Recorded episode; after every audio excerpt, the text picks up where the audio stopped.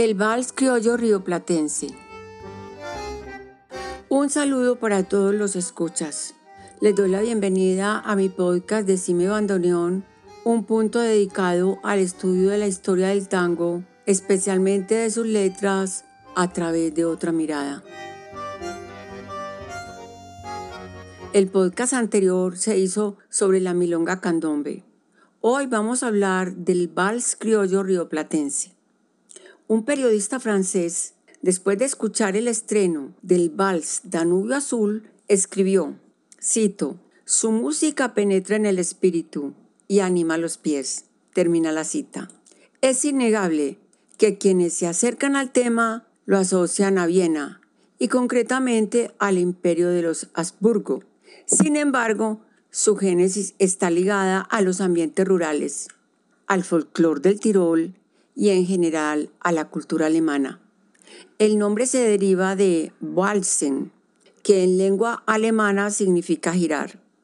Hay quienes le asignan la coreografía a la volte, danza francesa practicada desde el siglo XVI. Y veamos que de toda esta historia lo relevante es la presencia del vals en los salones de las ciudades a partir del siglo XVIII y especialmente en los sitios elegantes, como pudieron ser los palacios. De todos los bailes llegó a ser el protagonista. Reconocer que las salas suntuosas de las grandes fiestas en las que se reflejaban parejas bailando vals han aparecido en el cine, la plástica y la literatura. Es memorable un pasaje de la novela Las penas del joven Werther de Goethe, que nos muestran un cuadro digno de recordar Escuchemos un fragmento. Cito. Entonces empezó y nos divertimos un rato entrelazando los brazos de diversos modos.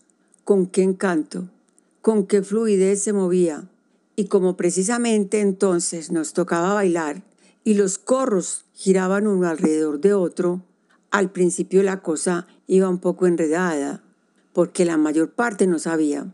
Tuvimos cuidado y los dejamos irse consumiendo.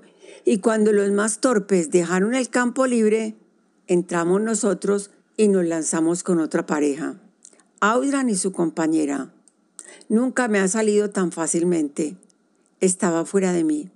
Tener a la criatura más hermosa en mis brazos y dar vueltas como la tormenta que nos rodeaba.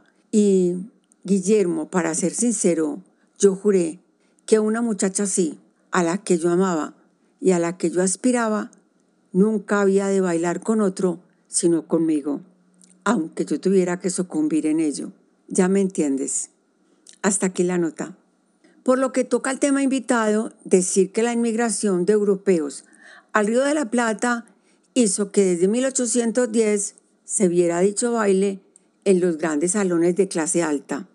Sin embargo, también se bailó en el campo, habrá que agregar al tema las danzas de salón del viejo continente, el chotis, la contradanza, la mazurca y la polka.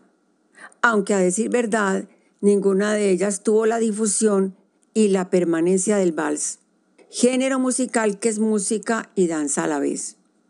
Es justo pues ahora ubicarnos en el vals como género musical rioplatense, pero antes es bueno entrar a mirar su presencia en distintos países, lo que lleva a pensar que por su recorrido puede estar en cualquier estilo, en el ranchero, el venezolano y en el peruano.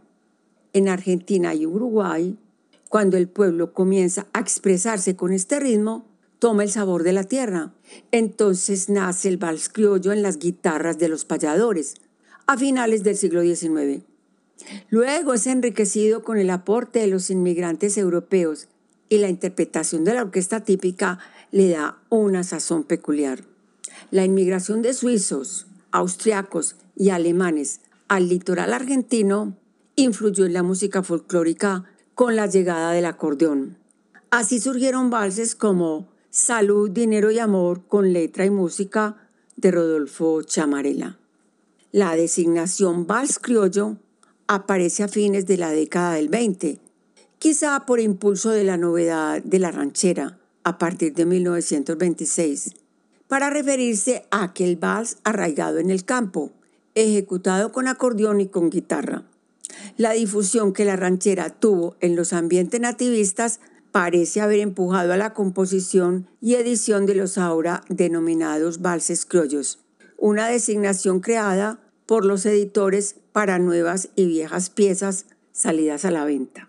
El vals más famoso es Desde el alma, de la uruguaya Rosita Melo, con letra de Homero Mansi y Víctor Piuma Vélez. Son memorables estos versos. Alma, no entornes tu ventana al sol feliz de la mañana.